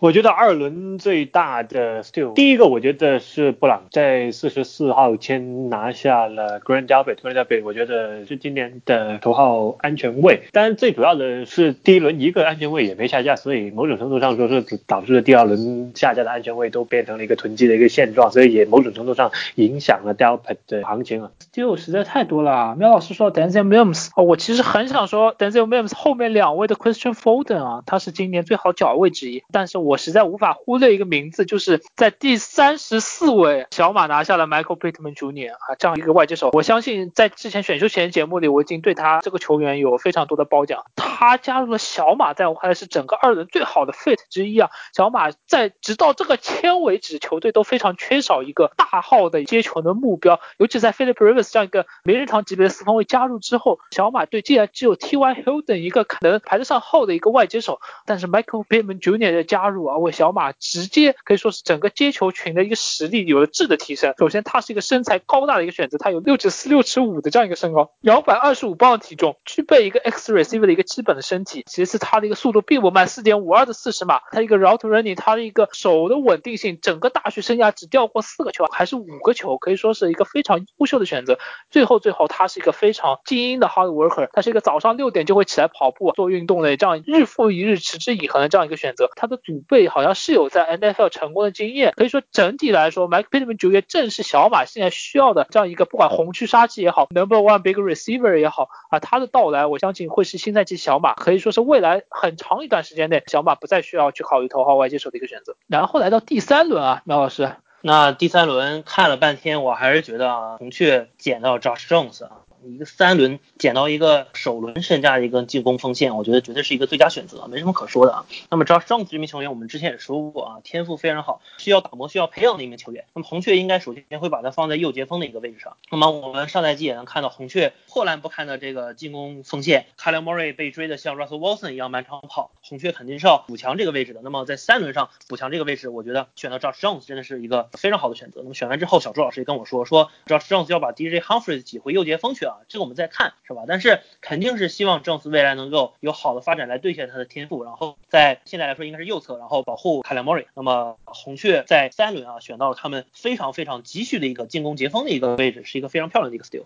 我对我觉得三轮其实 steal 有几个人选，但是我未必会把第一个 steal 给 Josh Jones，虽然 Josh Jones 的这个行情掉到第三轮也是一个出乎我意料之外的下滑的一个行情嘛，因为考虑到今年整体的进攻锋线的深度。但问题是我觉得可能有很多球队觉得他不值得在前两轮选。我觉得最主要的原因有可能是考虑到他的身高体重、他的 size，再加上他脚步的一些问题，他的移动能力有可能让球队觉得他更像一个护锋，而不是一个截锋。而且最大的一个问题是，可能有很多球队都觉得，就在休斯顿打大学的时候，就是因为休斯顿是一支很中 run 的一个球队，所以他更多的一些 run block 都是在区域冲球的体系之下的 run block 的开路，所以就可能导致很多球队觉得他更像一个护锋。吧，但整体来说，我觉得还是一个选前这么好行情的一个截锋，却掉到第三轮，我觉得也是有一点点让我惊讶的吧。而另外一个掉的比较厉害，就是我觉得就是琼斯在六十七号先拿到的奥瓦尔，然后我觉得他哪怕是在上赛季他因伤，然后他好像是没有打满整个赛季，但我觉得从他的一些啊在爆发力、他的体格、他的这些运动能力，尤其是他的臂展。来说，对于冲传上面来说，我觉得对对于一个 H 来说，在第三轮一开始上来，他是第三轮里面可能留下最好的一个 H，就关是冲传手的这样的一种选择吧。听完喵老师说，我就已经笑了。我觉得三轮毫无疑问最大 steal 一定是 Josh Jones 啊，但是如果说还有 Josh Jones 以外的话，刚才莫老师提到的 Acquire，他如果今年不是因伤缺席了 Combine 的话，我相信他一定是今年甚至会有首轮 Hype 的这样一个冲传手，因为他的整个特点里几乎没有死角。我觉得他是一个在 NFL 大概率成功的这样一个冲传手，他的 size 就具备基本的一个防跑的潜质啊，他一个冲传技术可以说是相当出色啊。在这里我可能会提另外一个冲传手，这个 Zach Bond，Zach Bond 就是之前包括选秀前节目也提到，他是一个具备首轮末的一个实力和潜质的这样一个外线位，他在威斯康星的表现非常出色，他的冲传的成功的比率，他几乎一招鲜，在没有博 rush 的情况下，他能完全依靠他的第一步的爆发力和他一个手部技术非常成熟的手部技术，在我 Scunning。不断的制造外侧的施压和擒杀，而且他的球商，他的对球路的一个精准的判断，他的 leadership 让他具备在 NFL 级别，我几乎很少可以说有一个线位，有一个完全打冲传手的线位在 NFL 级别有那么稳固的转型成 off l i n e l i n e b a c k 的这样一个成功率，那 Zach b o n 一定是其中之一。但是他在圣徒还是需要经历一到两年的成长，来让他适应在 NFL 打新位置的这样一个巨大的挑战。但我相信圣徒如今在线位位置上急缺像他这样全面的。一个人选，我觉得他是在整个三轮可以说是球员和球队需求最匹配，也是最具实力的这样一个签位。z a c k b o n 是我在三轮觉得，除开 Josh Jones 之外，可能是我觉得最大的 steal 吧。然后来到四轮。四轮我的选择会是四轮的第一顺位啊，猛虎第四轮选了小学校阿布拉奇亚州立大学的线位 Akim Davis Geyser 啊，其实猛虎今年选的还是不错的啊，作为一支重建的球队啊，几个签位我觉得选都是相当的不错，都是未来一个建队的基础。嗯，他们三轮是拿下了 Logan Wilson 这样的一个线位，那么四轮他们又拿了一个线位啊，那么 Akim Davis Geyser 他是一个穷人版的 Isaiah Simmons 啊，他是一个比较小号的，但是非常全能的一个中路防守者啊，他的 coverage 跟防跑都是不错。他是一个介于一个啊中线位跟强位之间一个球员，他的加盟我觉得会为猛虎的羸弱的一个中路防守增加深度啊，他可能会成为比较稳定中后场的一个很全能的一个手法。我的四轮的 still，我觉得第一个 still 是小马在四轮拿下了 Jacob Eason，我觉得这是四轮的最大的一个 still。某种程度上呢，我觉得 Eason 今年和 Jordan Love 是一档的。假如不是 Joe Burrow 的横空出世，有可能 Herbert 今年就会成为了一轮里面第一个下架的四分卫，就和图尔一样。然后某种程度上呢，因为 Joe Burrow 的横空出世，导致今年可能后面断色，像 Jordan Love 和 Jacob Eason 这两位有一些不一样。但是我是比较喜欢 Eason 的，我觉得某种程度上。甚至 Ethan 可能未来天花板也比 Justin Herbert 要高。对于一支需要四分卫的球队来说，我觉得小马拿下 Ethan 是一个相当好的一个选择。而且四轮签说句实话，真的就是一个无本买卖的选择，尤其是考虑到大和只签了一年合同的情况下，对于小马。而四轮另外一个，我就会给钢人的进攻锋线护锋的 Kevin Dawson 了。对，我觉得在四轮选择四分卫，我觉得是一个确实是非常低成本，然后收益无限高的一个买卖。尤其是考虑到 Philip Rivers 和 Jacob Eason 其实特点有一些非常多的相似点，在 Philip Rivers 这样背后学习一年，作为小马长期的情况下和 Jacoby Brissett 甚至二选一的这样一个培养的目标，我觉得 Jacob Eason 是个非常好的选择。如果要我在四轮选，毫无疑问是 Mike Robinson 啊，对吧？就这个脚位，我之前其实是发过微博提到，他是我今年可能最喜欢的 DB 之一。过去两年整个大学联盟最高的脚位的单防评分不是 Huda，不是 Henderson，不是任何首轮脚位，是这位 Amiga Robinson，他的一个五尺九的身材，跃杀六十六外接手的一些录像，非常优秀的球商，一个 ball skills，三年的产出非常高，十四个超级，三十四个 PBU，可以说他是 Louisiana Tech，虽然是个小学校，但他在这个小学校的这样一个统治力，让我觉得他在 NFL 级别几乎是锁定为一个不会水掉的内侧的草脚位的一个人选，我觉得他去到了突袭者队，这个二线可以说是 wide open，有很多位置去给他竞争。而 m i Robinson 我觉得是今年可以说是四轮以后，我觉得成功概率最高的二线球员。我们五六七轮，每个老师再讲一个我们觉得非常好的选择。我觉得我五轮最喜欢的签应该就是喷气机的 Bryce Hall。可是我觉得他可能打完大三就直接走的话，我觉得他可能行情会更高。但是上赛季显然他的表现有所下降，再加上他赛季中段就直接报销，所以很大程度上影响了他的行情，所以就让他最后就掉到了第五轮的位置上。假如他没有这个赛季报销的伤的话，我觉得他可能第三轮或者第四轮就直接走掉。他这个身体的强度，他的爆发力，他的运动能力，而且他在无论是在打中还是打慢的情况下，我觉得他的表现都相当的不错。只不过有可能球队对于他担心的是一个上赛季打人盯人的频率不算太高，直至他受伤之前。所以最后我觉得因为伤病导致最后他掉到第五轮，就是一个大四的球员来说，我觉得是一个很可惜的一个脚位了。第六轮最大的 steal 就是 Donovan People Jones，这个我觉得是毫无疑问的。我觉得 Donovan People Jones 是三四轮的这样的一个外接手。我记得我在选秀之前的前瞻节目里面我也说过，我是比较看好 Donovan People Jones，尤其是对于今年深度比较深的情况下的外接手的一届。然后我觉得他是在中间轮次里面未来潜力比较高的一位外接手。我觉得他掉到这个位置上，有可能是最主要的原因是大学的表现，因为四分位以及进攻体系问题导致他没有那么抢眼。但问题是，在部分仅有的接球次数多的比赛里面，我们看到他接球之后的摆脱能力，他的多样性，我觉得某种程度上说，看会不会是成为在新赛季的另外一位 Debo Samuel。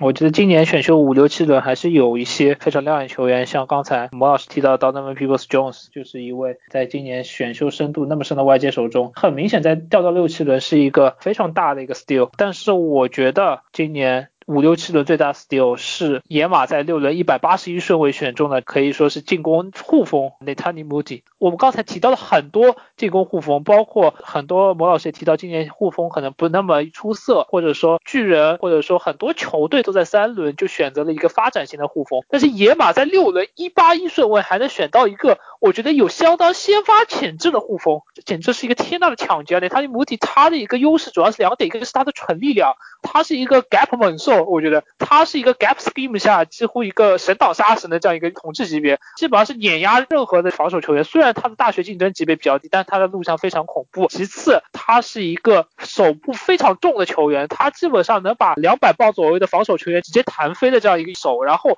他的手部技术非常扎实，他很少会被防守球员摆脱。在这样一个情况下，他的一个灵活性、移动能力相对成为他的短板，他不会是一个很好的开阔地带的一个 blocker。我觉得也可能是他掉下的一个原因之一，因为我们知道现在 NFL 很多的跑球 scheme 都是 zone scheme，都是需要你开到一个开阔地带去运动的。相对来讲，但是我觉得他的一个下限非常稳，他的力量可以说是非常足。我觉得在六轮选到一个这样子，相对来说是个更多是有一定下限保障的一个进攻锋线球员，我觉得是一个在很难在选秀中末轮次选到的一个有价值的位置，选到的一个好的球员，我觉得是非常难得的。就除此之外，我们知道今年选秀末轮还是有很多好的球员，包括外接手 KJ Hill，包括 Tyler Johnson 去到闪电的那位外接手，包括甚至美洲虎选到的 Jake Luden 这个四分卫，我觉得他的大学的表现，他的一个 decision making，我觉得是让他非常出众的这样一个有可能和华德民属甚至在他一个先发位置产生威胁的这样一个四分卫人选。其实第七轮我想说的就是 OSU 的 KJQ，这位同事也是我在选秀前瞻的节目里面提到过的外接手。为什么说 KJQ 呢？因为虽然他身材很小，而且体测之类的数据都不理想，可能就让外界觉得这位外接手能不能真正有一个能够打上 NFL 的一个体格。但问题是